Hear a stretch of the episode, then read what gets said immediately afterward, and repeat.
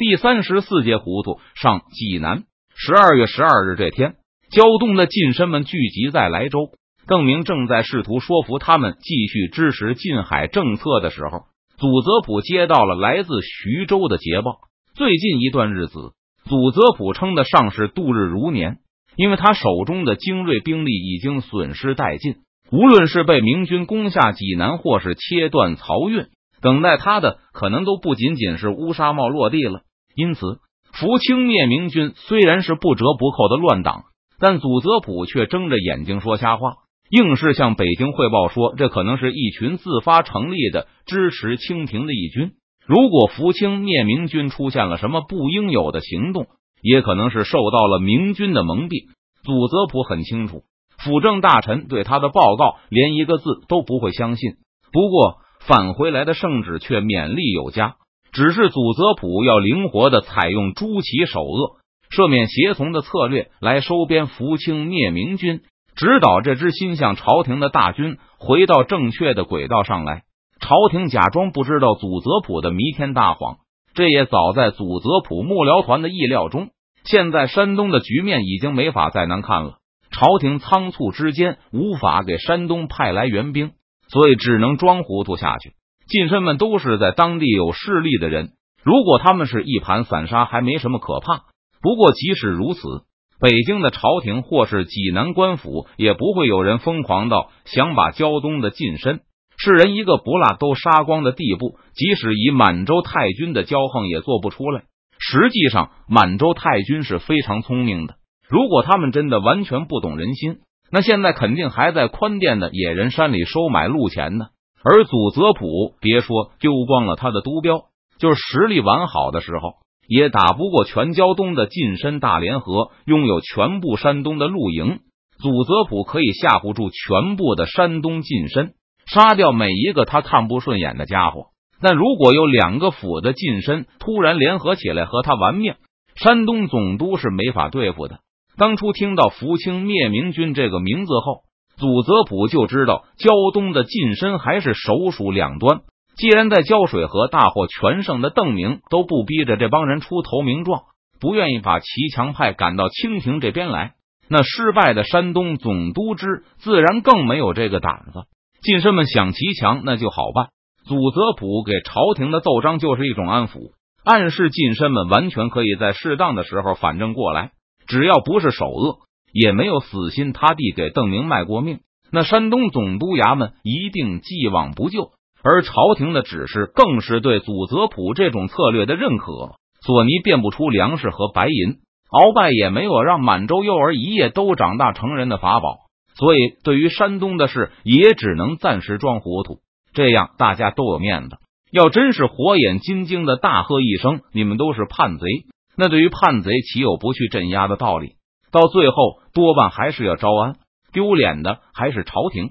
而招安一群从头到尾就没安好心的叛贼，和招安一批受到蒙蔽的忠义之士，显然不是一回事。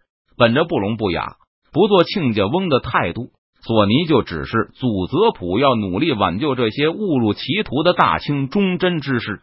不过，祖泽普也很清楚，要是最后这差事办砸了，招安失败。被叛军端了济南城，那所有的罪名肯定都要由他承担下来，还要被扣上一顶信口开河、蒙蔽朝廷的罪名。得知福清灭明军开出莱州时，依旧打着讨伐通邓叛逆的旗号时，祖泽普心中也是有喜有忧。喜的是知道胶东近身联盟依旧没有彻底把宝压在邓明的身上；忧的是邓明这个奸贼实在是太狡猾了。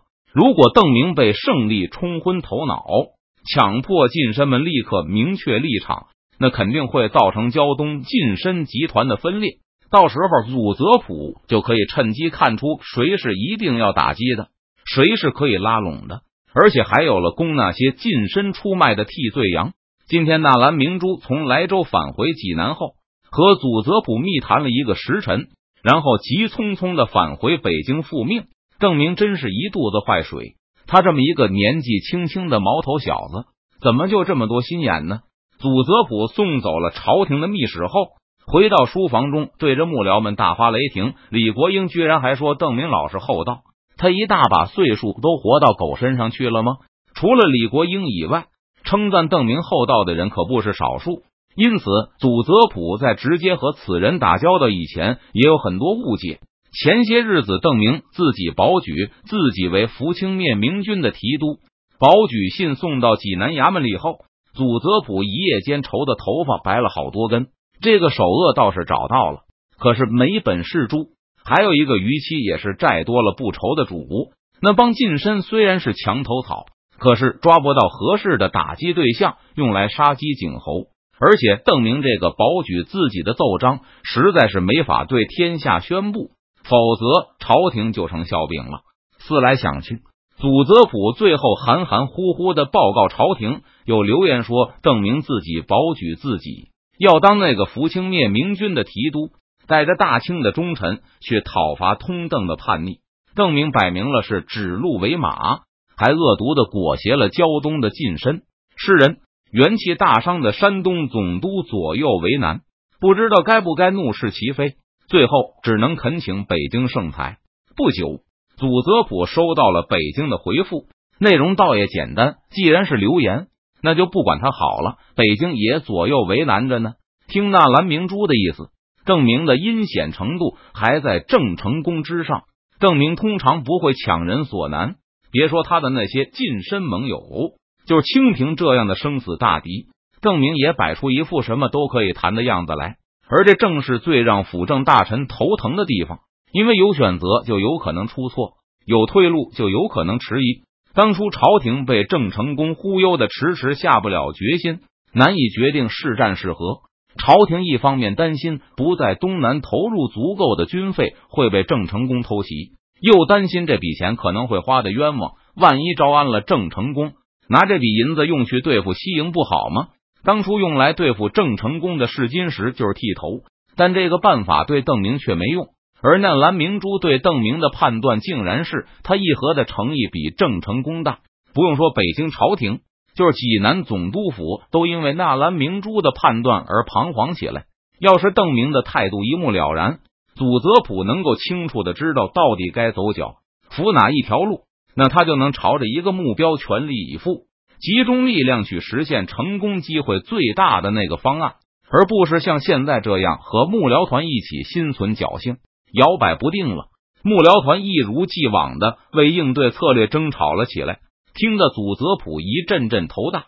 而这时，手持捷报的卫兵一脸兴奋的冲了进来：“总督大人，大喜，大喜呀！怎么？”祖泽普猛地抬起头，能有什么喜事？难道是淮阳大捷吗？正是，正是啊！来报捷的卫士脸上全是抑制不住的喜色。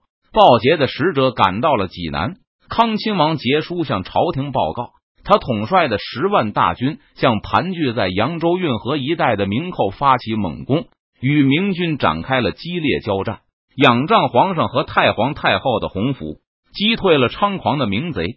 迫使他们向长江方向逃窜，更在此役中击毙了邓明的心腹大将赵天霸。这个消息已经得到了确认。呵呵，哈哈！读着康亲王的捷报，祖泽普兴奋的在书房里走来走去。刚才他一张嘴就问是不是江南的消息，也是因为知道江南最近就要打起来了。在朝廷的反复催促下，康亲王肯定不会选择不战而退，势必要打上一仗。马上就要过年了，所以算来开战，也就是这几天的事。这个赵，对赵天霸，本官也早有耳闻，确实是邓明手下的第一悍将。好像昆明那把大火就是他点的，在钟祥也是他杀害的胡总督，还在南京亲手拿住的郎总督，不拿住郎廷佐那个逆贼。在这封捷报里，康亲王还坦诚，邓明确实不在扬州那边。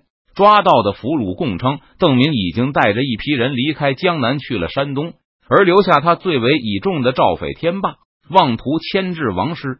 祖泽普兴奋的把康亲王的捷报高高举起来，对周围的幕僚们宣布道：“王爷不日就要率领大军返回山东，携大胜之余威，把邓明一举赶下海去。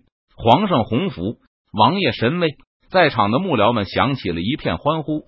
虽然邓明气焰嚣张。但徐州的十几万大军回返，那胶东的难题自然迎刃而解，大家再也不用纠结了。到底是谈判还是讨伐，一目了然。邓明不肯谈判，就打垮他。到时候谈不谈都另说了。祖泽普发出命令，派人马上把捷报送往给北京，同时还添油加醋的说道：“他也从侧面听说了大捷的消息。据闻，胶东贼人听说了此事，正是人心惶惶。现在康亲王要是返回的话，定然能把阵脚大乱的邓明一举荡平。”欢天喜地的幕僚团各自忙碌去了。祖泽普把一个心腹叫到身边，低声吩咐道：“快去一趟登州，再不去就晚了。”怎么？这个心腹见祖泽普神态狰狞，方才还在脸上的喜悦之色消失的无影无踪，惊疑的问道：“总督大人，去登州这件事，不是万不得已的最后手段吗？现在就是万不得已的最后时刻了。”祖泽普脸上哪里还有一丝一毫的笑意？他眼中满是血丝。康亲王必定是大败无疑了。我这次卖了他一个好，盼望王爷在我落难时能记得。